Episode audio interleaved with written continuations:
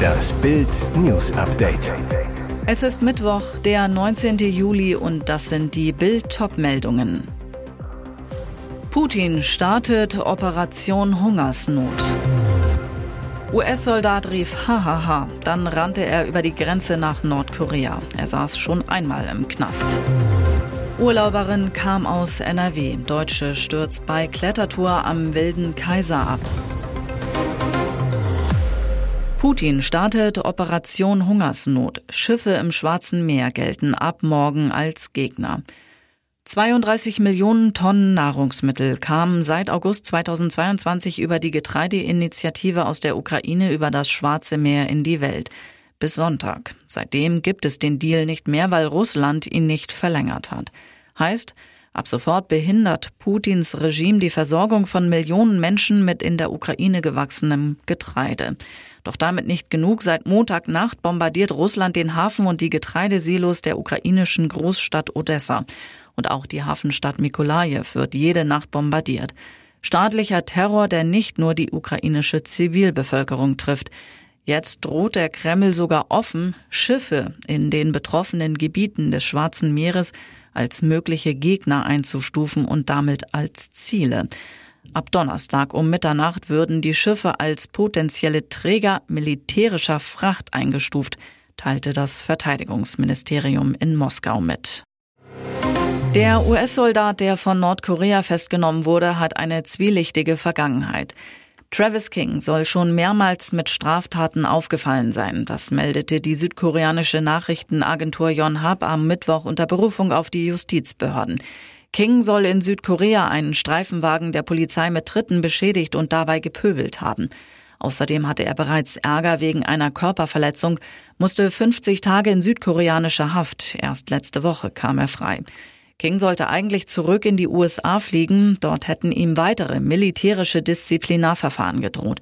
Deshalb wurde er zum Airport in Südkorea eskortiert. Was dann passierte, ist nicht ganz klar. Seine Begleiter sollen es nicht durch eine Sicherheitskontrolle geschafft haben. Daraufhin habe King den Flughafen verlassen und sich am Dienstag einer Tour in die demilitarisierte Zone zwischen Nord- und Südkorea angeschlossen. Plante er da bereits über die Grenze zu gehen? Einer Frau aus der Gruppe war aufgefallen, dass King alleine reiste. Er habe nicht mit den anderen Tourteilnehmern gesprochen. Die Tour sei fast zu Ende gewesen. Dann habe sie King plötzlich wirklich schnell laufen sehen. Ich nahm zunächst an, dass er einen Kumpel hatte, der ihn bei einem wirklich dummen Streich oder Stunt filmte, wie ein TikTok. Das Dümmste, was man tun kann, sagte die Frau. Aber dann hörte ich, wie einer der Soldaten rief, Schnappt euch den Kerl. Der Befehl sei von einem US-Soldaten gekommen, der in der Gegend patrouilliert. Doch zu spät, da war King schon über die Grenze. Binnen Sekunden sei er aus dem Blickfeld der Gruppe verschwunden. Die Urlauberin kam aus NRW. Deutsche stürzt bei Klettertour am Wilden Kaiser ab. Sie wollte ihren Urlaub genießen und kam dabei ums Leben. Bergsteigerdrama am Wilden Kaiser in Tirol. Eine deutsche Urlauberin stürzte dort am Dienstag ab. Nach Bildinformationen handelt es sich bei der Toten um eine Urlauberin aus Nordrhein-Westfalen. Wie die Tiroler Polizei berichtet, war die Deutsche mit weiteren Urlaubern und einem Profi-Bergführer im Klettergebiet Totenkirchel am Wilden Kaiser unterwegs. Beim Abstieg sei es dann wohl zu dem Unglück gekommen. Demnach stürzte die Frau beim Abseilen bei der letzten Abseilpiste aus bislang unbekannten Gründen ab. Eine nachfolgende 60-jährige Deutsche konnte daraufhin nur den leblosen Körper in der darunterliegenden Felsrinne feststellen, so die Polizei. Ersthelfer hätten noch versucht, die Urlauberin zu reanimieren. Erfolglos. Und jetzt weitere wichtige Meldungen des Tages vom Bild Newsdesk. Immer weniger neue Wohnungen. Das ist ein Bauwitz, Frau Geiwitz. Das Desaster um Bauen und Wohnen in Deutschland nimmt immer weiter seinen Lauf. Die Zahl der Baugenehmigungen ist auch im Mai weiter rückläufig gewesen. Es wurden nur 23.500 neue Wohnungen genehmigt, fast 26 Prozent weniger als im Vorjahresmonat, wie das Statistische Bundesamt in Wiesbaden mitteilte. Seit Jahresbeginn wurden insgesamt 113.400 Baugenehmigungen erteilt, wie die Statistiker weiter mitteilten. Das waren 27 Prozent weniger als im Vorjahreszeitraum. Bild fragte Bundesbauministerin Clara Geiwitz, wie sie Deutschland aus der Krise bringen will. Sie sagt, Bauen in Deutschland ist aktuell sehr teuer. Um Baukosten zu senken, beschleunigen wir das Planen und Genehmigen von Häusern, denn mit jedem Monat der Planung erhöhen sich auch die Baukosten. Wir werden bis Ende des Jahres den digitalen Bauantrag einführen, damit niemand mehr seine Aktenordner zum Bauamt tragen muss. Und wir wollen Vorgaben und Vorschriften rund ums Bauen verschlanken. Wie viel Geld nimmt die Bundesregierung konkret in die Hand? Geiwitz sagt, dafür investieren wir bis zum Jahr 2026 die Rekordsumme von 14,5 Milliarden Euro in den sozialen Wohnungsbau. Diese Summe wird von den Ländern zusätzlich erhöht. Erstmal stellen wir in diesem Jahr 500 Millionen Euro für junges Wohnen, also für Menschen in Studium und Ausbildung zur Verfügung. Denn gerade diese haben es auf dem freien Wohnungsmarkt besonders schwer. Ibrahim A. erstach ein Liebespaar und verletzte vier Menschen. Zugkiller soll plötzlich in die Psychiatrie. Im Prozess gegen den mutmaßlichen Zugkiller Ibrahim A. rückt mehr und mehr die Frage nach seiner Schuldfähigkeit in den Fokus. Nach Überzeugung der Staatsanwaltschaft handelte Ibrahim A. aus niederen Beweggründen und in Heimtücke. Beim Prozessauftakt hatte der schmale Mann mit Kurzhaarfrisur und Bart gesagt, er sei unschuldig. Zudem ließ er wissen, ich bin nicht psychisch krank. So sieht es auch Staatsanwältin Janina Seifert. Ich gehe von der Schuldfähigkeit des Angeklagten aus, sagt sie. Der Verteidiger von Ibrahim A., Björn Seebach, setzt sich jetzt jedoch für die Verlegung vom Strafvollzug in eine psychiatrische Anstalt ein. In Bezug auf ein psychiatrisches Gutachten erklärte der Verteidiger, sein Mandant wäre besser in der geschlossenen Psychiatrie als in Untersuchungshaft aufgehoben. Ein psychiatrischer Sachverständiger begleitet den Prozess. Allerdings wurde der Haftprüfungsantrag, dass Ibrahim A. in die Psychiatrie verlegt werden soll, am dritten Verhandlungstag zunächst nicht weiter verhandelt. Unterdessen hat am Mittwoch der erste am Tatort eingetroffene Polizist Axel K. die unübersichtliche Situation am Bahnhof im schleswig-holsteinischen Brokstedt beschrieben. Ibrahim A. muss sich wegen zweifachen heimtückischen Mordes und vierfachen versuchten Mordes aus niederen Beweggründen vor Gericht verantworten. Sein Motiv? Laut Staatsanwaltschaft war Ibrahim A. verärgert, dass seine abgelaufene Fiktionsbescheinigung in der Ausländerbehörde in Kiel nicht verlängert wurde. Ihr hört das Bild News Update mit weiteren Meldungen des Tages. Diese überraschenden Aussagen sorgen für Wirbel rund um den FC Bayern. Am Dienstag meldete der Kicker tagsüber, dass nur noch Josua Kimmich nicht mehr unantastbar sein soll. Auch über einen Verkauf des Nationalspielers würde der Verein nachdenken, wenn ein Hammerangebot für den Star reinkommen würde. Umgehend wurden die Berichte intern verneint. Trainer Thomas Tuchel setzte dann am Abend im Freundschaftsspiel gegen den Kreisligisten FC Rotach-Eggern nochmal ein Zeichen. Kimmich lief als Kapitän für die verletzten Manuel Neuer und Thomas Müller auf.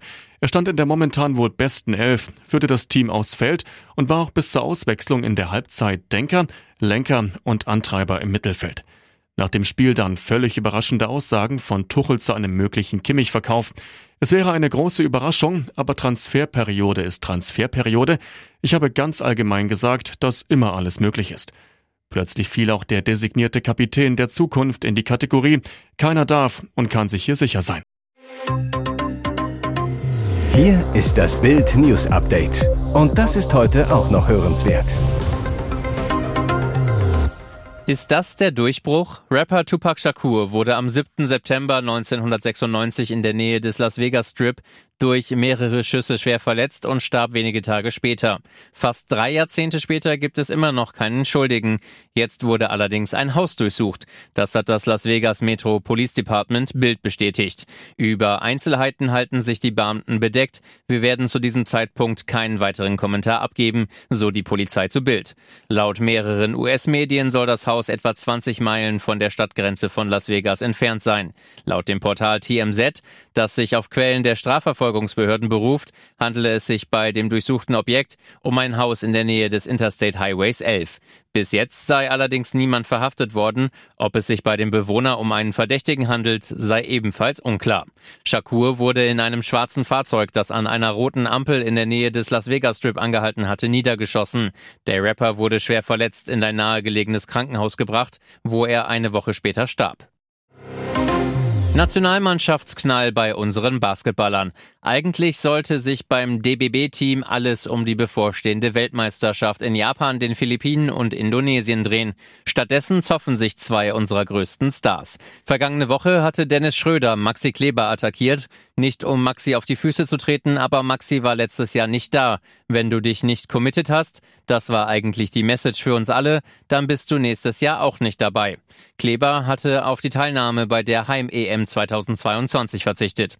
Jetzt meldet sich Kleber zu Wort. Er veröffentlichte am Dienstagabend über das Basketballmagazin Big eine Stellungnahme, erklärte sein EM aus im vergangenen Jahr und gab seine WM-Absage bekannt. Die harte Entscheidung im letzten Sommer nicht zu spielen war auf eine Verletzung zurückzuführen, mit der ich in den letzten vier Monaten der NBA-Saison 21-22 gespielt hatte. Ich brauchte vollständige Genesung und Ruhe. Dann geht er auf die anstehende Weltmeisterschaft ein. Ich begann diesen Sommer mit der vollen Absicht und Motivation der Nationalmannschaft bei der Weltmeisterschaft beizutreten. Die jüngsten unglücklichen und unangebrachten öffentlichen Äußerungen über mich haben jedoch zu 100 Prozent deutlich gemacht, dass ich im Nationalteam nicht uneingeschränkt willkommen bin. Es ist nicht mein Ziel, die gute Chemie im Team des letzten Sommers zu zerstören. Ich möchte auch nicht zu einer Quelle der Ablenkung werden. Deshalb habe ich beschlossen, dass es für alle Beteiligten das Beste ist, wenn ich nicht spiele. Ihr hört das Bild News Update. Im Netz zeigte sie sich kuschelnd mit Hunden und Katzen, gab sich als biedere Tierzüchterin aus, die Katzen zum Verkauf anbot. Dazu schrieb Lena R. 26, Das Wohl meiner Katzen steht bei mir an erster Stelle. Doch die ehemalige Studentin handelte möglicherweise nicht nur mit flauschigen Vierbeinern. Laut Ansicht der Ermittler soll Lena der Kopf einer Rauschgiftbande sein, die in großem Stil Drogen produzierte und den Stoff auch selbst verkaufte. Nach Bildinformationen soll Lena R. im Juni 2022 eine Villa im gediegenen Hamburger Stadtteil Bergedorf gemietet und die Räumlichkeiten für eine groß angelegte Rauschgiftproduktion zur Verfügung gestellt haben. Die Anwohner im Wohnviertel am Hamburger Stadtrand wunderte schon lange nichts mehr. Ständig hielten Ferraris und andere Luxusautos in der August-Bebel-Straße in Bergedorf vor einem ausladenden Grundstück mit Poolhaus, großer Auffahrt und schicken Garten. Männer stiegen aus ihren Nobelkarossen, öffneten ihre Kofferräume kurz, meist verluden sie etwas und fuhren wieder davon. Dann, es ist der 3. Juni um 21.55 Uhr, erschüttert ein Knall die Siedlung mit den gepflegten Anwesen. In der Villa kommt es zu einer Verpuffung. Flammen und Rauch steigen auf dem Grundstück auf. Nachbarn rufen Polizei und Feuerwehr. Als der Keller gelöscht ist, stehen die Einsatzkräfte vor Ort mit offenen Mündern da. Ermittler stellen 10 Kilogramm Amphetaminpaste, etwa 2 Kilogramm Marihuana, 500 Gramm Hasch und 3000 Euro sicher. Drogenfahnder des Hamburger Landeskriminalamts recherchieren über Wochen akribisch, sind nach ihren verdeckten Ermittlungen sicher, sie haben in das Nest einer Bande gestoßen, die die Drogenmafia aus der feinen Siedlung heraus versorgt haben soll. Nun sitzen Lena R. und ihre Komplizen in U-Haft.